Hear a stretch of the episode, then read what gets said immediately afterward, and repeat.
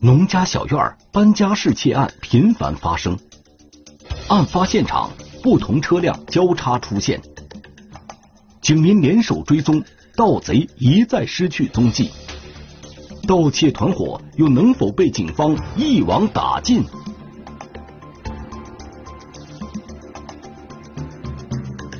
搬家，天网栏目即将播出。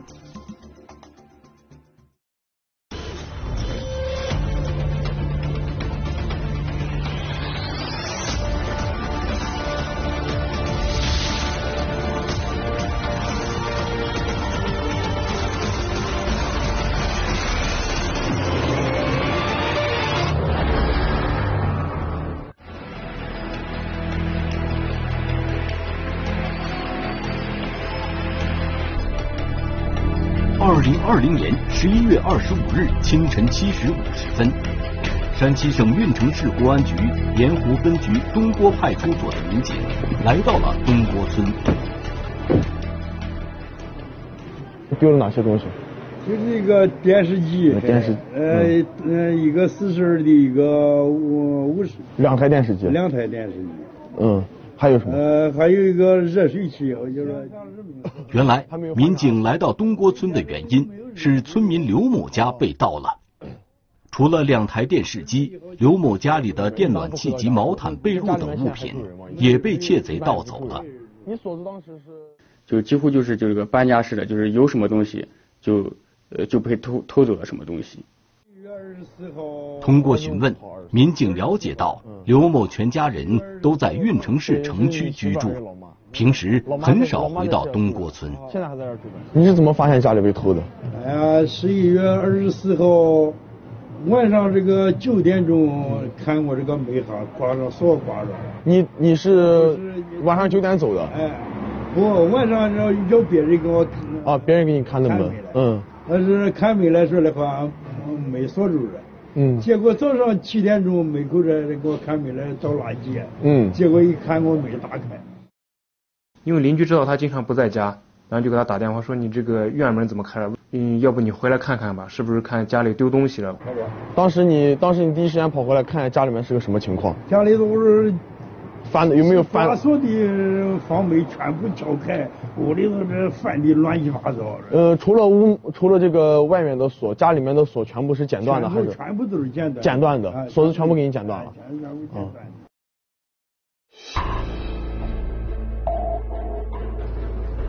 这个锁子和前两天被盗那家那个锁子填剪的痕迹不一致，都是一种工具填的。勘察现场的民警为何做出这样的判断？难道在东郭派出所辖区还有类似的警情发生吗？二零二零年十一月十五日早上八点，我们辖区民警接到第一起报警，嗯，就是这一家郭女士家丢失了一辆三轮大安牌的三轮电动车。事情发生在十天前的二零二零年十一月十五日。接警当天，民警展开调查走访。谢谢。当走访到与发案的东郭村相邻的村庄时，民警竟然又了解到了新的情况。村民们啊，老百姓这个，呃，告诉我说，这一家当时也丢过东西，就是这个，呃，杨先生家也丢过东西。于是我就找他。村民反映的事情。发生在六天前的二零二零年十一月九日，事发地点是与东郭村相邻的界村杨某家。可是，既然失窃了，警方为何没有在第一时间接到报警呢？找到杨某以后，民警了解了事情的经过。嗯，他也不知道家里面具体丢哪些东西，他只发现他发现的只有一壶油和两罐蜂蜜。还有几床被子，家里面倒是被子啥东西翻的乱七八糟的。原来这位杨某也不在村里居住，家中哪天被盗，他自己也不清楚。此外，杨某觉得丢失的这些物品并不值钱，所以他就没有报警。走访时，民警发现杨某的邻居家安装了监控设备，民警调取相关的公共视频，发现，在二零二零年十一月九日凌晨三时三十七分，杨某家门前出现了一辆三轮摩托车，开车的中年男子拿着手电筒，径直走到杨某家门前。大约过了一分钟，这名男子又驾驶着这辆三轮摩托车快速离开了。因为晚上监控质量不是太好，然后这个这个嫌疑人这个身份啊这些咱也不能这个不能判定。通过这段视频画面，民警判断杨某家被盗的时间应该是二零二零年十一月九日凌晨。这个中年男子与二零二零年十一月十五日盗窃郭某家的窃贼，会不会是同一个人呢？民警追踪可疑的三轮车，但是并没有发现这辆车的踪迹。民警分析，驾车人行走的路线很可能是村里的小路。咱当时确实也找了好多监控，但是大部分农户的监控都只对着自家门口，他不对着这个巷道。紧张侦查的过程中，东郭派出所的民警又接到下月村另一位村民杨某的报警。家中丢失了有电动机、呃电焊机、切割机、电视以及一些零钱。呃，作案手法就是将大门上的明锁剪断。啊，犯罪嫌疑人进入家中实施盗窃了。民警到案发现场周边进行走访排查，有村民反映说，在凌晨一时到三时之间，曾听到村中有犬吠声，并且还有类似三轮摩托车行驶的声音。咱这个东郭镇属于乡乡镇，因为一般到了一一点钟到三点钟凌晨的话，一般。很少有这个三轮摩托车到村里面去拉东西或者干什么。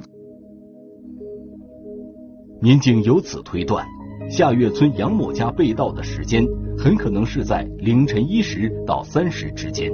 那么，窃贼会不会还是那位驾驶三轮摩托车的人呢？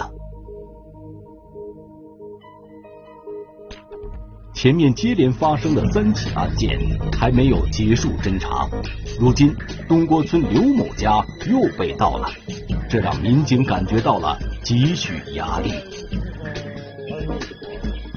现场非非常的凌乱，我们当时在现场的地上，呃，发现了有好多的足迹，足迹的花纹也比较明显，我们就嗯进行了提取。在前期的侦查中。民警只发现一个驾驶三轮车的可疑人员，可是，在刘某家，民警却发现了两个人的足迹，这让民警感到有点意外。难道盗窃刘某家的窃贼另有其人吗？然而，让民警没想到的事情又发生了。东郭村刘某家被盗案的勘查工作刚刚展开，民警又接到了临近村庄赵某家被盗的警情。于是，民警立刻从东郭村赶到了发案的界村。不出民警所料，与其他几个受害人家一样，赵某的家也是常年无人居住。你多长时间回来看一次？那个一星期看。一星期回来看一下，看一下，再回家里面看一下，看一下家里面这些东西都好着吗？是吧？在现场，民警发现。赵某家的门锁也是挂式门锁，与前几起案件吻合的是，窃贼也是使用类似钳子的工具将门锁剪断的。早上什么时候发现的？我这个快十点。谁谁发现的？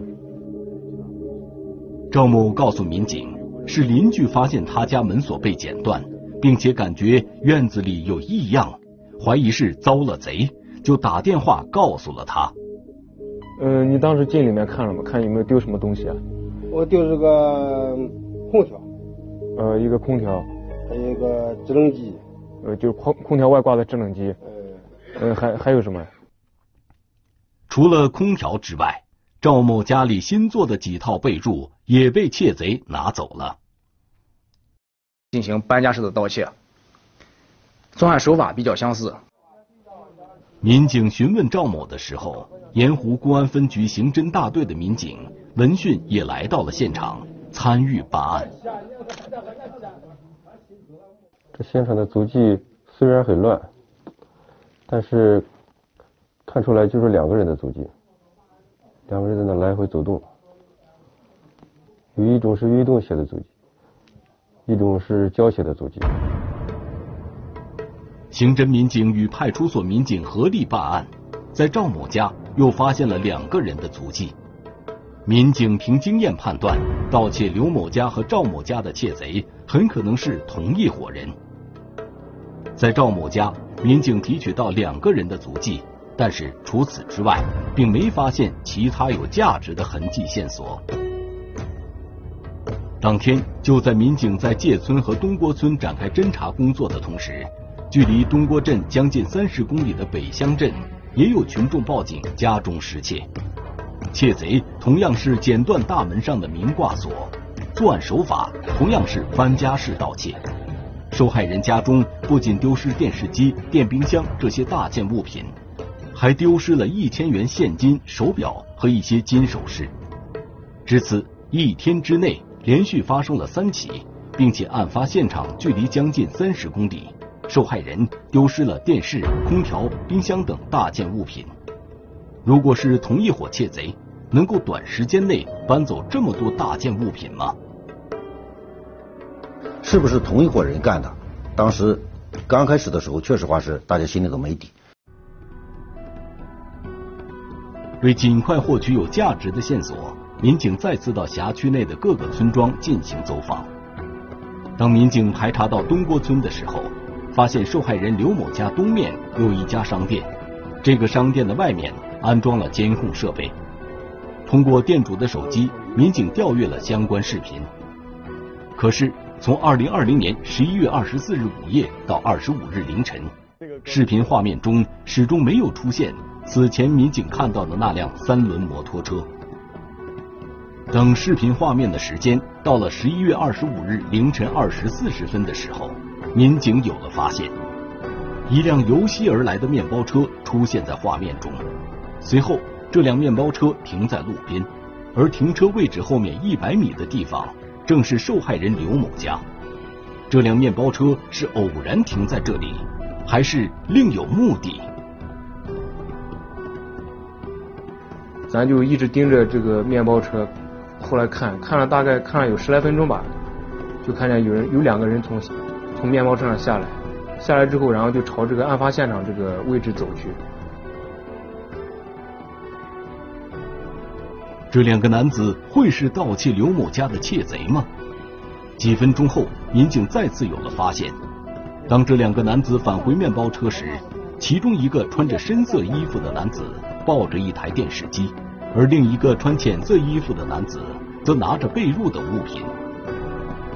当他们把物品装上车之后，穿浅色衣服的男子又向着案发现场方向走去。当他再次返回时，又抱了一台电视机。不久，这辆面包车向东驶去，消失了踪迹。然后当时咱就感觉这是一个。非常壮大、非常重大的一个线索，总算这个发现这个这个嫌疑人，这个算是这个盗窃过程的这个有价值的监控了吧？图侦民警反复查看这段视频，虽然画面并不清晰，无法辨识两个嫌疑人的相貌和这辆车的号牌，但民警还是发现了这辆面包车有个明显的特征：左侧的尾灯不亮。民警以东郭村为中心，向四周乡镇辐射，追踪嫌疑车辆。咱们辖区当时就有好几十辆这种类似的面包车，这种排查的难度确实也是比较大。到了二零二零年十一月二十六日凌晨三时二十分，盐湖公安分局另一个派出所龙居镇派出所的民警又接到了一个报警电话。群众报警称，这个他的邻居家龙居镇赵村，呃邻居家这个被盗了，然后他现在正在开车追一伙这个这个这个窃贼，往这个龙居镇长乐村这个方向走，然后咱们就开始警车从后面追，呃一直追到呃长乐村去往呃车盘乡的十里铺村的有个铁路涵洞，在这个地方咱们碰到了这个村民。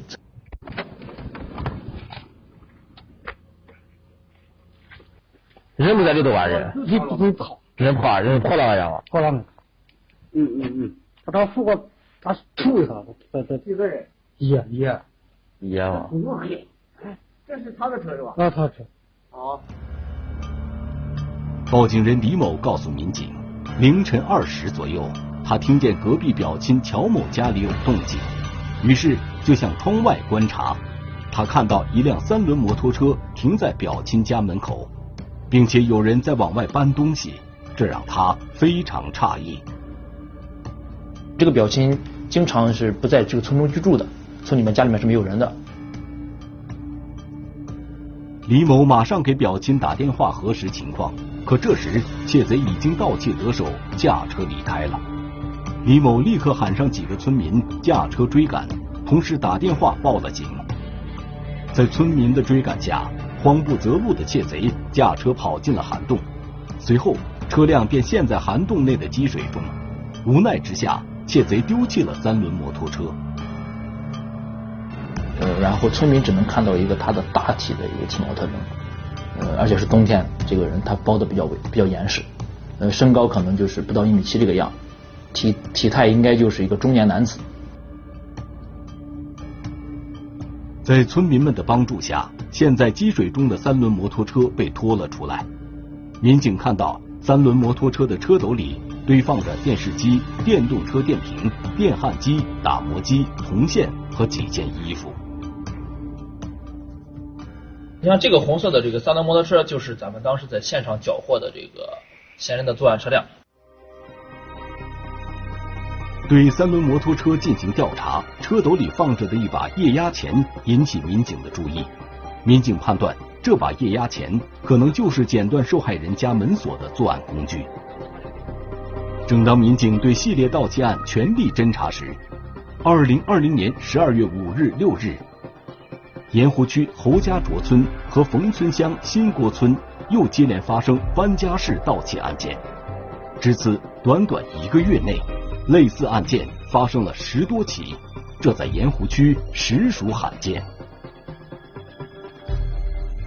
民生小案，它可能是呃盗窃的价值不大，呃，但是它这个影响非常恶劣，它直接关系到群众的呃切实利益。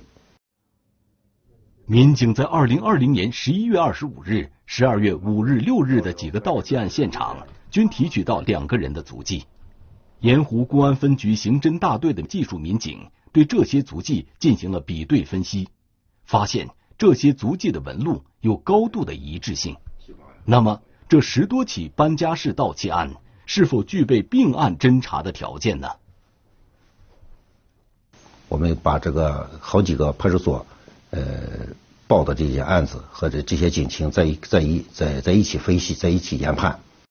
经过我们现场勘查呢，这个现场呃遗留两种人的足迹，两个人的足迹，然后这些足迹呢分别在这各个现场都有出现，而且是。出现的次数比较多，我们分析呢，这两个足迹应该就是嫌疑人的足迹。嗯，所有的现场都出现一种足迹。呃，有时候单独出现，有时候两个人都出现。有一种就是这种呃胶鞋的足迹，呃，有一种就是这种运动鞋的足迹。二零二零年十一月二十六日，民警在龙居镇失窃的乔某家勘查时，曾提取到一枚足迹。与这个运动鞋的足迹高度吻合。与此同时，民警还发现窃贼的作案车辆同样具有一致性。嗯，案发以后，我们通过这个呃现场勘查以后，也经过这个现场视频的这个调取监控，然后发现了这种面包车，然后在这个案发现场的时候多次出现。面包车多次出现的同时。然后多起案件中交叉还出现了一种三轮车，然后三轮车的这个出现。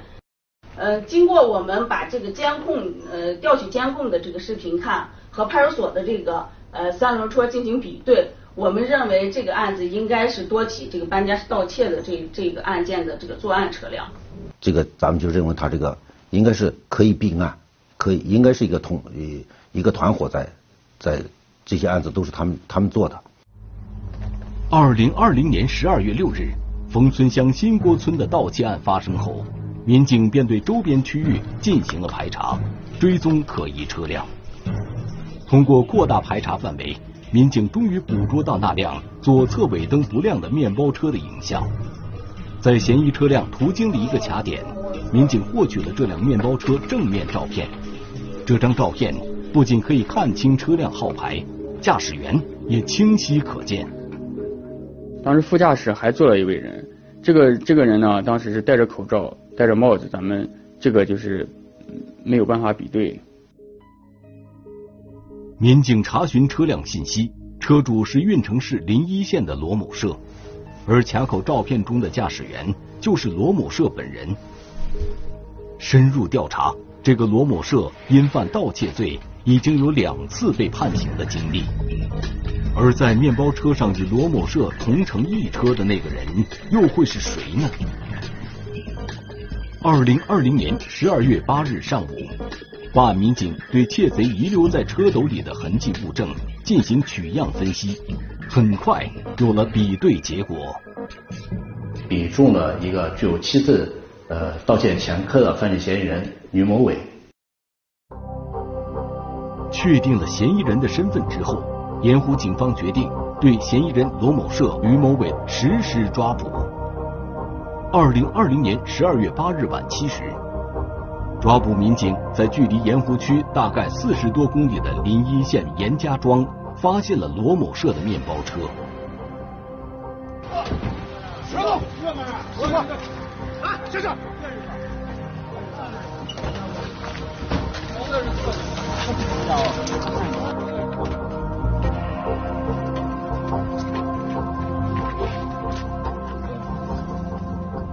罗某社落网之后，另一组民警在吕某伟的居住地运城市下县对其进行抓捕。可是吕某伟并不在家中。那通过调查摸排，发现他在这个火车站附近一家酒店。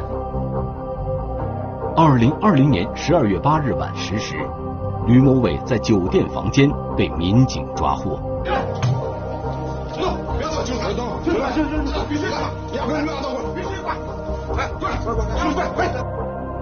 据这个罗某及吕某交代呢，他们俩呃就是盗窃完东西之后，把这个赃物都是卖给这个安邑一个姓景的一名男子。二零二零年十二月九日凌晨一时。涉嫌收赃的嫌疑人景某珠在家中被民警抓获。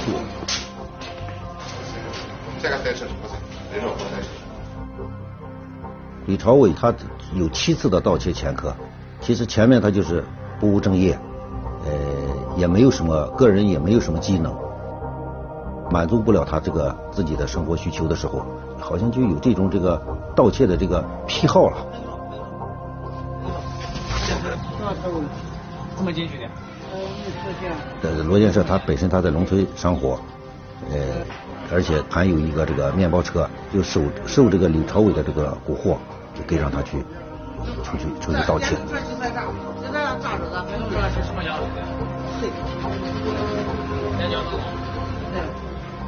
景建珠就是，呃，他其实是自己有这个从事这个电器修修理的这个呃这个手艺吧。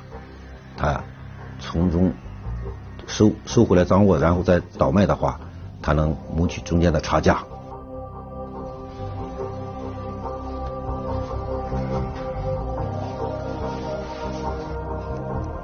民警查实，自二零二零年十一月以来，嫌疑人吕某伟、罗某社单人或结伙，携带钢筋剪等作案工具，驾驶面包车、三轮车，多次窜至盐湖区东郭镇、北乡镇。龙居镇、上郭乡、冯村乡及下县等地，先后作案二十余起。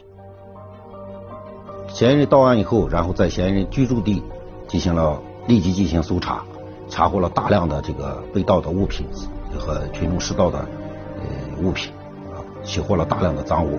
呃，三名犯罪嫌疑人已被公安机关呃移送移送检察机关审查起诉，案件正在进一步审理中。